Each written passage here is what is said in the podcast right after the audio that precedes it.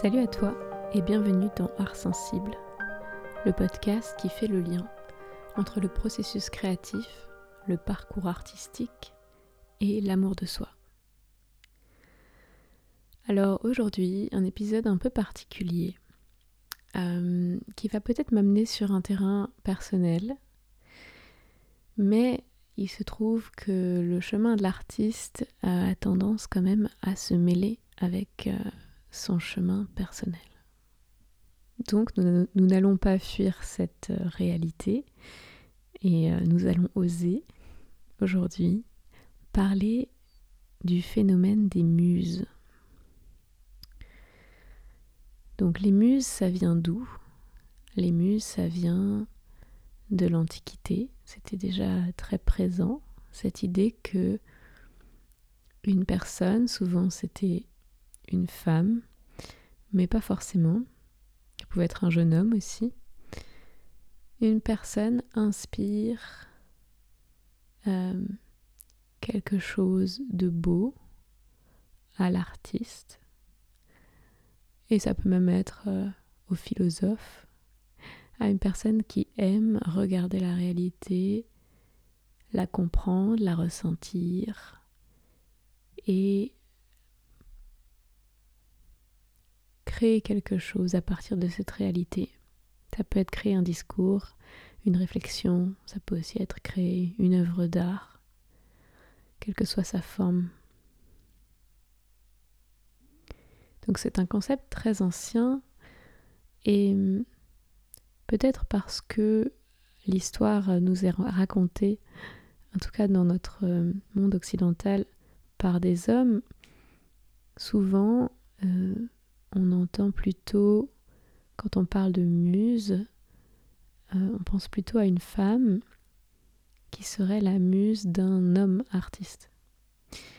Et pourquoi c'est peut-être inconfortable pour moi de d'aborder ce sujet aujourd'hui euh, en tant que femme et en tant qu'artiste, c'est peut-être parce que il y a euh, un tabou chez les femmes, en tout cas la plupart d'entre elles, par rapport à leur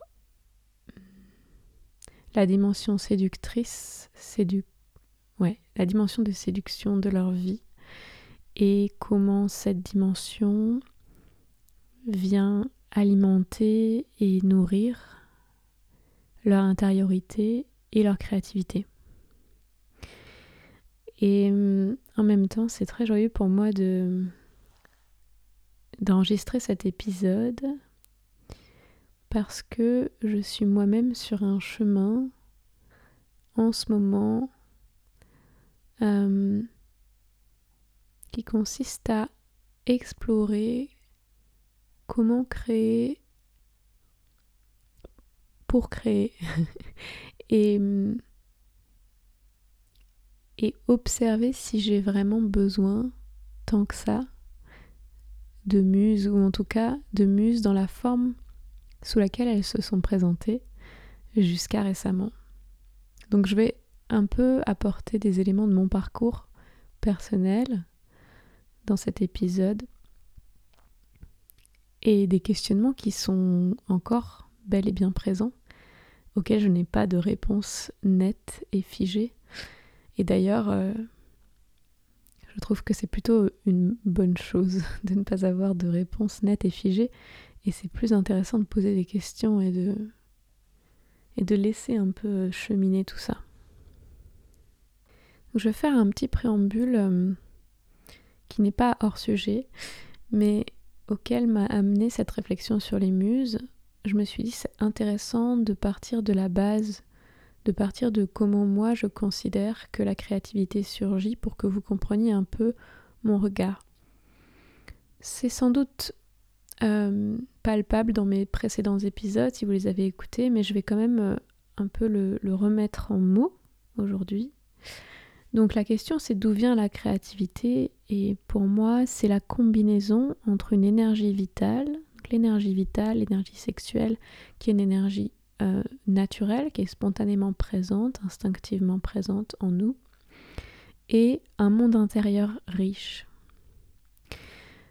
Alors, qu'est-ce que c'est un monde intérieur riche? De quoi il s'enrichit? Il s'enrichit euh, de certaines expériences apparemment extérieures. Mais en fait, les expériences extérieures sont un prétexte pour faire une expérience intérieure. Et les muses font partie de ces expériences extérieures. Ce sont des, personnes qui sont parfois on va, on va, partir plus en détail là-dessus sur ce que sont les muses. en tout cas, ces, muses vont graviter autour euh, de l'artiste comme personnage principal de sa vie et offrent des miroirs pour qu'il apprenne à se connaître.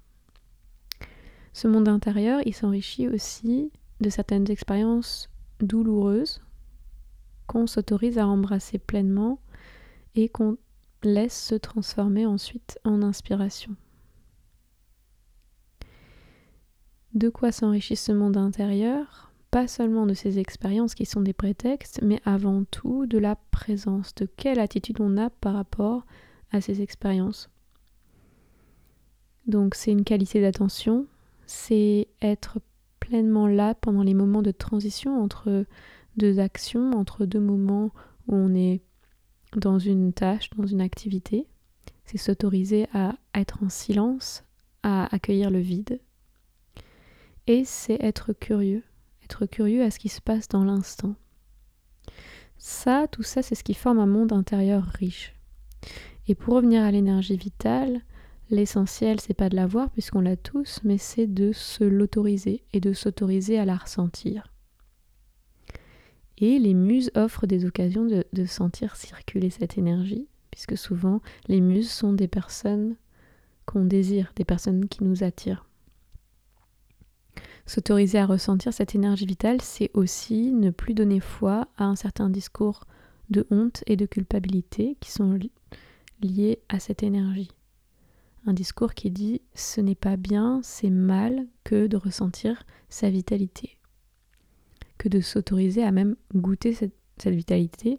Et c'est d'ailleurs le troisième point par rapport à, cette énergie vitale, euh, c'est la goûter et s'en émerveiller, y prendre pleinement plaisir, se, se couler complètement dedans, s'ancrer complètement dedans.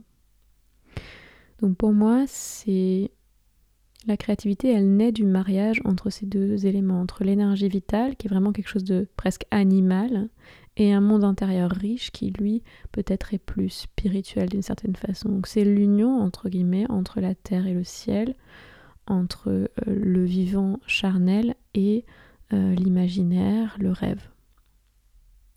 J'avais envie de faire cette, petite introduction avant de plonger dans qu'est-ce que sont, que sont les muses et que sont-elles pour moi en tout cas, et comment peuvent-elles devenir des alliés? Des alliés pour la création, mais aussi des alliés pour l'amour de soi.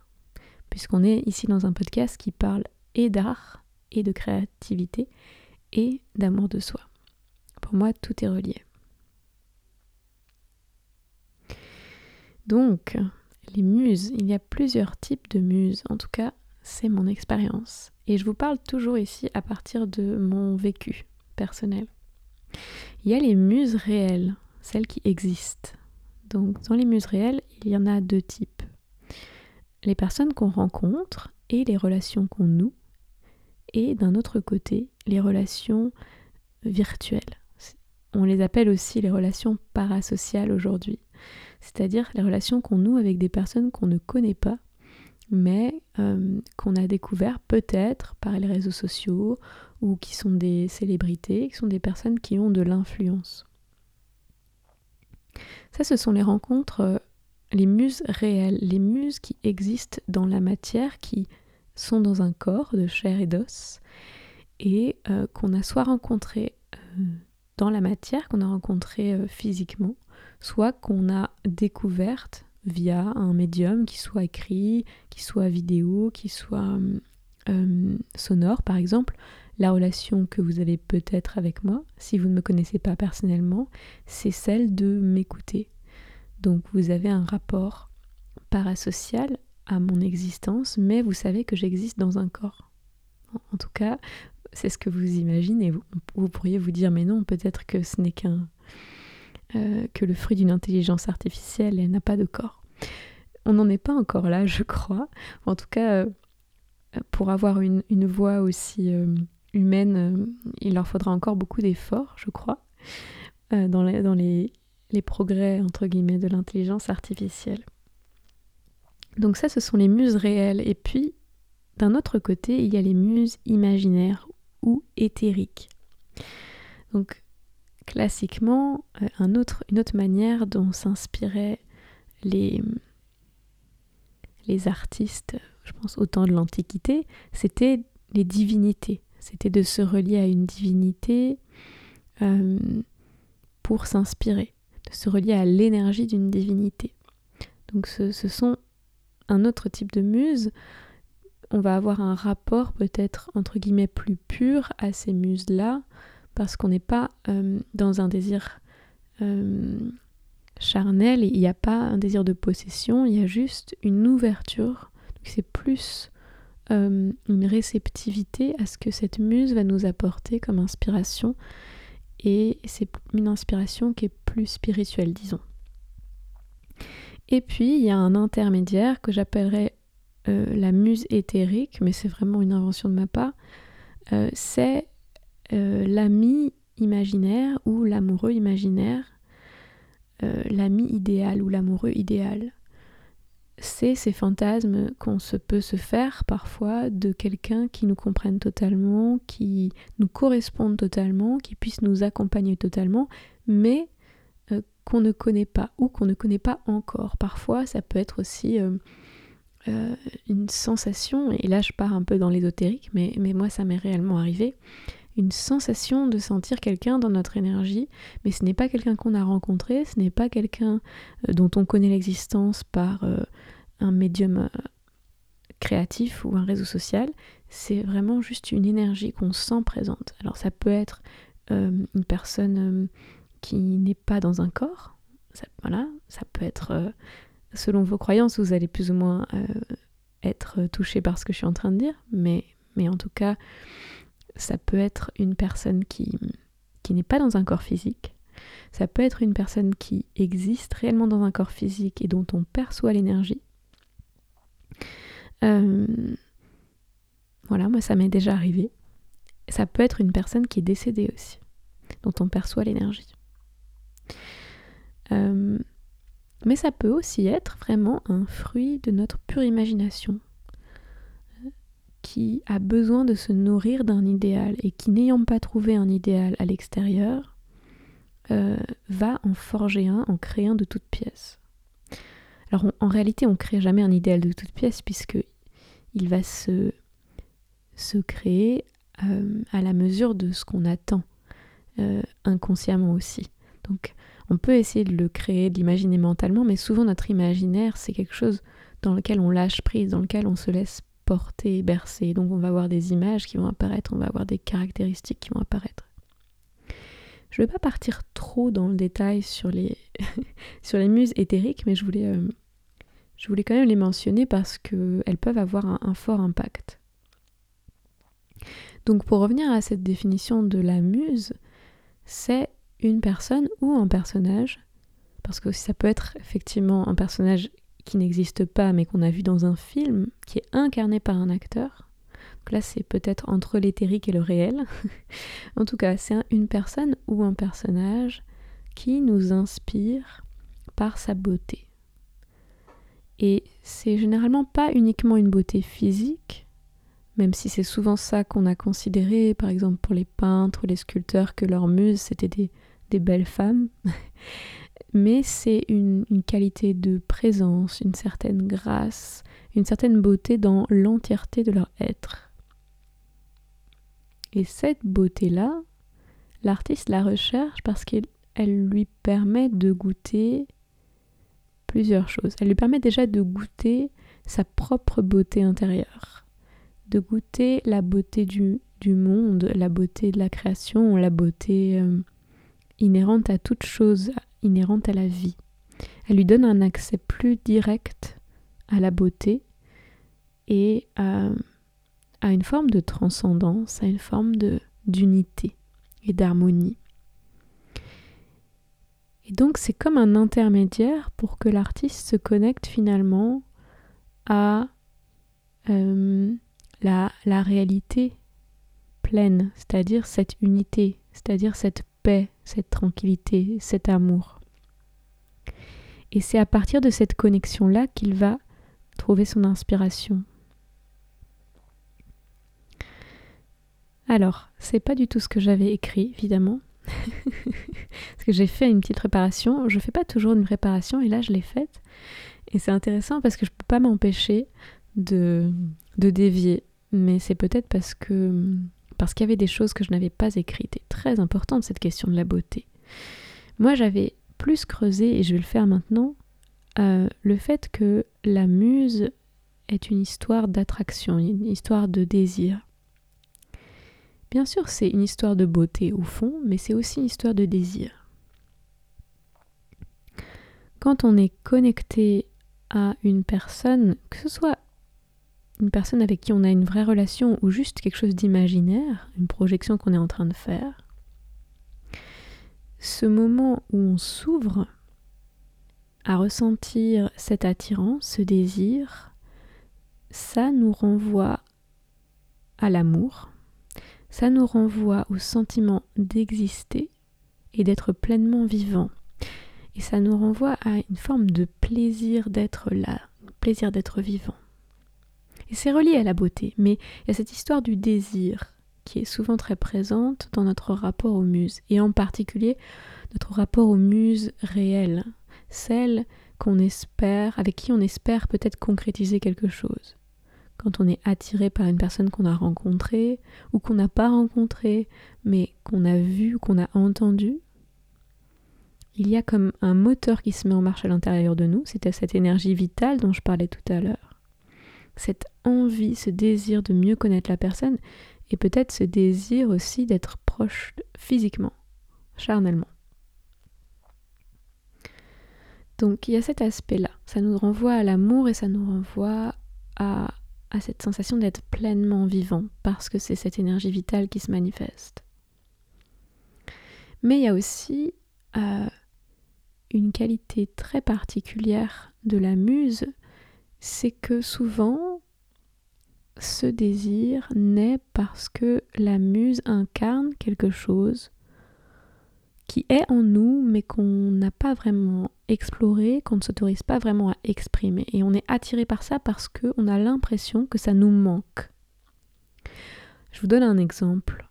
Euh, je vous donne un exemple personnel. Et quelque chose qui a tendance à beaucoup m'attirer, euh, ce sont les personnes que je trouve très ancrées. Les personnes que je trouve très euh, capables de faire des choses avec leurs mains, de bricoler, de construire des choses concrètes, matérielles, euh, d'être pleinement dans leur corps. C'est quelque chose qui m'attire, non pas parce que je n'ai pas cette capacité, mais parce que je ne l'ai pas explorée au même niveau que ces personnes. C'est juste un exemple.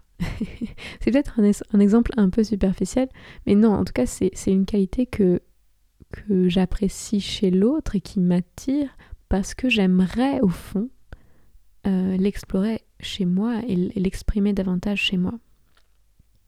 Donc la muse, elle nous offre un miroir de certains aspects de nous qui ne sont pas exprimés. Et en fait, le fait de se connecter à cette muse, ça nous aide à peut-être accueillir certaines parts de nous-mêmes euh, que nous étions auxquelles nous étions aveugles. Euh, parfois, on est attiré par des personnes, on ne sait pas pourquoi, et on se rend compte par la suite que ces personnes ont des caractéristiques dans leur personnalité qui nous déplaisent. Euh, par exemple, une forme d'égoïsme ou de narcissisme. Moi, ça a été souvent le cas dans mes relations, de, d'être très très attiré par une personne et de me rendre compte que il y a chez cette personne quelque chose de très auto-centré. Et en fait, même si c'est un aspect qui me paraît négatif, si je fais vraiment un retour sur moi et que je vois cette personne comme un miroir, je me rends compte que j'ai été dans le déni de mon propre égoïsme. J'ai été, soit j'ai repoussé mon besoin de prendre soin de moi, soit euh, j'ai beaucoup d'égoïsme en moi que je ne reconnais pas, que je nie, euh, pour me donner l'impression que je suis une bonne personne. Et, donc si on prend les choses, euh, les rencontres avec curiosité, comme je disais tout à l'heure, si on a vraiment envie de se découvrir et de se connaître, euh, la rencontre d'une muse qui nous présente un aspect d'abord très agréable et attirant, puis ensuite nous présente un aspect peut-être plus désagréable ou inconfortable, c'est l'occasion de développer de l'amour pour, euh, dans le cas que je vous donnais par exemple, pour mon propre égoïsme. C'est-à-dire apprendre à accueillir, à accepter que à l'intérieur de moi, il y a de l'égoïsme. Parce que j'aime cette personne, parce que je suis attirée par cette personne et que j'ai envie de la comprendre, eh bien, je vais peut-être accepter un peu plus son égoïsme que je n'ai accepté le mien jusqu'à maintenant et à, à travers cet intermédiaire, je vais peut-être apprendre à accepter un peu plus que oui, j'ai de l'égoïsme en moi. Bon, c'est peut-être un peu un détour, mais c'est pour vous dire que ce miroir qu'offre la muse, qui au début est un miroir souvent très plaisant et puis qui peut devenir un peu moins plaisant par la suite quand il y a peut-être la désillusion, euh, ça nous aide à aller vers plus d'authenticité et plus d'amour de soi, à condition évidemment d'avoir la bonne attitude et je vais en parler maintenant. Tout dépend de l'intention et de la conscience avec lesquelles on approche ce phénomène des muses. Il y a plusieurs étapes dans ce processus pour qu'il puisse être créateur, créatif. La première chose, c'est être présent à ce qui se passe intérieurement. Euh, et il y, a, souvent deux phases hein, dans, l'expérience avec une muse. Il y a souvent une, euh, une, phase plus ou moins longue, qui peut durer d'ailleurs très longtemps, d'idéalisation et de, fantasme, d'attirance, de projection, d'une forme de réification aussi. On, la, on crée une forme d'objet parfait autour de cette personne. Et il y a souvent une phase aussi derrière de désillusion, de déception et de perte. Qu'il y ait relation ou pas en fait, hein. qu'il y ait relation proche ou pas. Il y a, à partir du moment où on projette quelque chose, il y a une forme de relation, même si elle a sens unique. Donc première étape, présence à ce qui se passe intérieurement. Donc si c'est la première phase, ça va être l'attirance, le fantasme, l'idéalisation, la projection. Si c'est euh, la perte, ça va être la douleur liée à la désillusion, liée au deuil. Deuxième étape, observer les éventuels jugements. Tout à l'heure, je vous parlais du fait d'être une femme et, d'avoir des muses. Euh, ces jugements sur soi, quand on est en train de projeter quelque chose, quand on est en train de ressentir pleinement un désir, etc. Pour une femme, ils ont tendance à être encore plus forts parce que il y a vraiment euh, un archétype très partagé depuis extrêmement longtemps que une femme qui, qui s'intéresse à, son désir et qui jouit de son désir pour une, pour plusieurs personnes, euh, sans nécessairement s'engager, sans nécessairement euh, rentrer dans un schéma de type mariage, etc.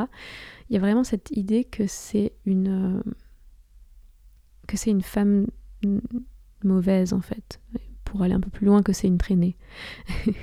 Donc c'est encore plus, souvent encore plus intense les jugements qui accompagnent une femme artiste quand elle se connecte à ce désir il y a les jugements et il y a les protections qu'on peut aussi observer. Les protections, c'est tous les discours qui, qui nous empêchent de ressentir ce qu'on ressent, qui nous disent non, non, mais pense à autre chose, ne t'occupe pas de ça, de toute façon c'est n'importe quoi, ça n'existe pas. et qui nous disent euh, d'être forts et indépendants et, de ne pas s'attacher. Et donc cette observation des éventuels jugements, encore une fois, ben, ça va être des jugements qui peuvent se porter sur cette phase euh, de désir, mais aussi sur, cette, euh, sur l'autre phase qui est la phase de perte. mais voilà, on va pas partir dans le détail là-dessus. Troisième étape, goûter et prendre plaisir à ce qui est vécu dans le corps. Et c'est là que se révèle l'énergie vitale. Et ça, c'est vraiment important de savoir que oui, dans la phase de désir et d'idéalisation, euh, c'est facile, entre guillemets, de sentir euh, l'énergie vitale comme quelque chose de plaisant, mais dans la, dans la phase de perte, c'est aussi très intéressant parce que quand on ressent pleinement dans le corps la perte, on peut d'abord euh, ressentir le manque d'énergie vitale, ressentir euh, une forme de dépression. Et en fait, c'est en s'autorisant pleinement à ressentir ça que peut réémerger l'énergie vitale. Et parfois, cette énergie vitale, elle va s'exprimer sous forme de colère, de rage, d'impuissance, mais c'est pas parce qu'elle s'exprime comme ça qu'elle n'est pas présente et qu'elle ne va pas créer. Et donc, on arrive à la quatrième étape qui est la sublimation, donc euh, par la création on laisse jaillir l'inspiration, euh, que cela vienne, comme je le disais, d'une énergie vitale qui vient du désir ou qui vient d'une émotion peut-être plus douloureuse. Euh, dans les deux cas, cela amène à la création. Qu'est-ce qui permet de laisser ce processus en quatre étapes se faire jusqu'au bout, c'est-à-dire jusqu'à la sublimation, jusqu'à la création?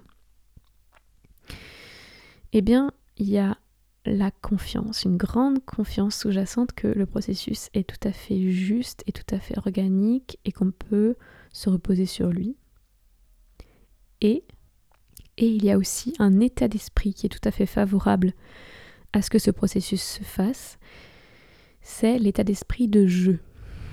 je vais aller un peu plus en détail là-dessus. Le contact avec la muse il crée un enthousiasme, il crée une histoire intérieure qu'on se raconte, il crée une curiosité et souvent une quête ou une conquête. Et au final, ça amène une forme de divertissement. On pourrait se dire, mais du coup, comment ce divertissement peut-il être combiné à la présence? Mais c'est justement là qu'apparaît le jeu. C'est vraiment euh, le fait d'être présent au fait qu'on est en train de se divertir, c'est exactement ça euh, qui donne l'état d'esprit de jeu. À travers ce jeu, on s'oublie, on rentre dans la danse de la vie, on redevient enfant, on arrête d'essayer d'être quelqu'un et on perd le contrôle.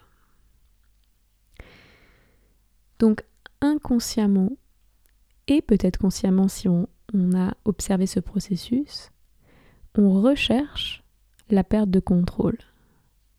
On utilise un objet de désir qui va d'abord nous enthousiasmer puis nous, nous décevoir et nous attrister pour s'autoriser à ressentir pleinement, à vivre l'expérience humaine et à lâcher notre illusion de contrôle.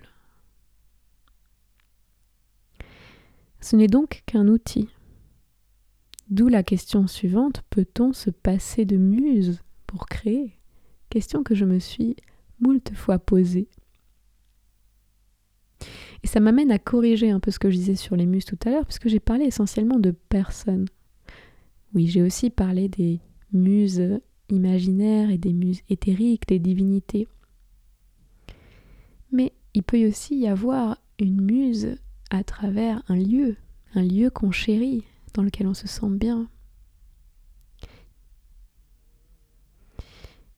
Il peut y avoir une muse à travers un animal, il peut y avoir une muse à travers une époque de notre vie, une année de notre vie qui nous est restée extrêmement marquante. Je vais vous donner un, exemple personnel. Quand euh, j'ai passé une année en Colombie, ça a été une année extraordinaire.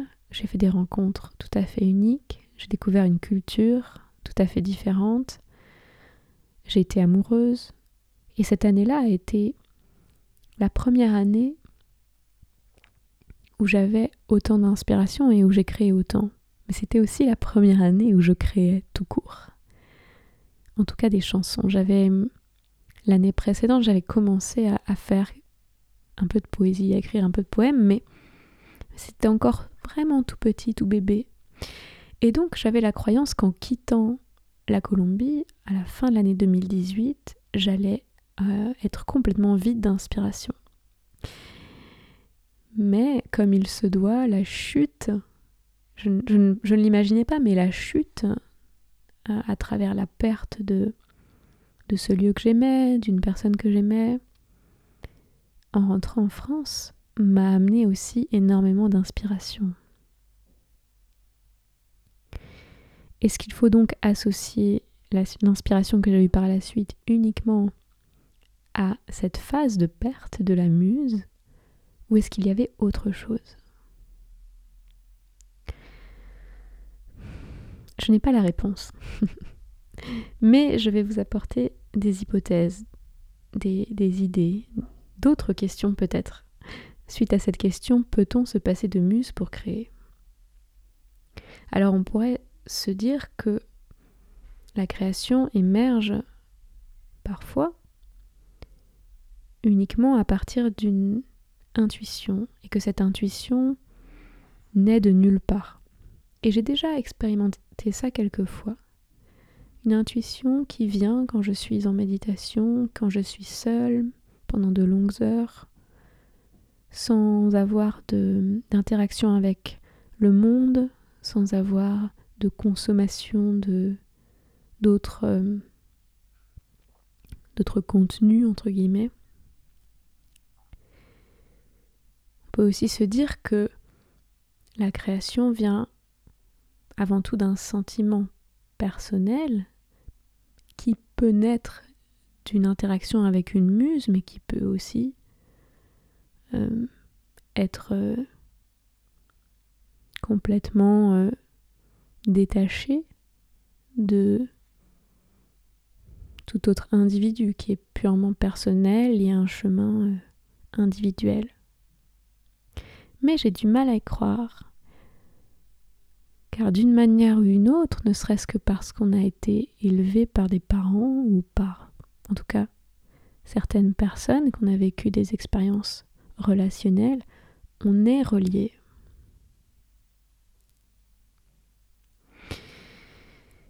C'est difficile de répondre à cette question. Dans mon expérience, le plus souvent, créer répond à un besoin, à une nécessité d'extérioriser quelque chose. Comment distinguer l'intuition du reste? Ce n'est pas facile. Pour moi, la création a quelque chose de très charnel.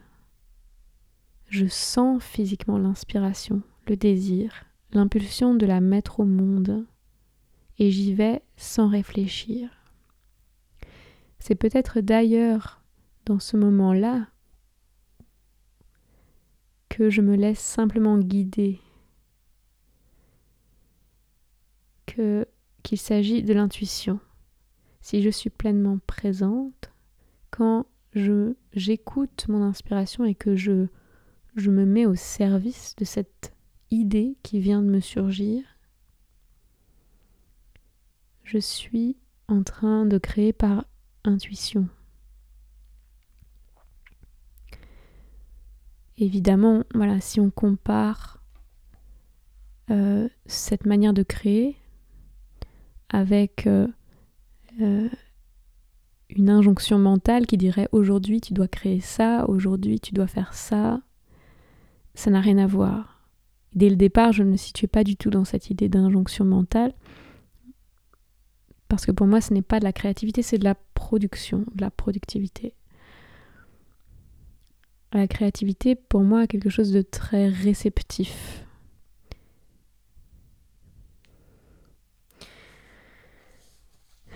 Comme je disais, nous ne sommes pas coupés du monde, nous sommes reliés. Alors existe-t-il vraiment une création pure qui n'ait aucun rapport avec le monde extérieur? Et d'ailleurs, la frontière entre intérieur et extérieur existe-t-elle? Ça amène encore une autre question. L'artiste se suffit-il à lui-même? Ou sa solitude n'est-elle qu'une manière intelligente de digérer ses expériences sensibles et de les alchimiser pour les offrir ensuite au monde comme témoignage et comme miroir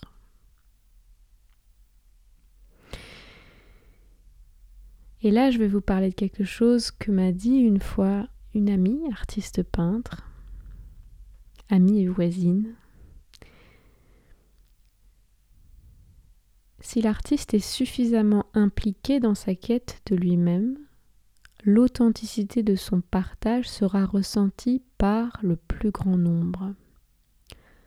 Parce que la pleine connexion à sa propre singularité est ce qui permet paradoxalement, de toucher universellement.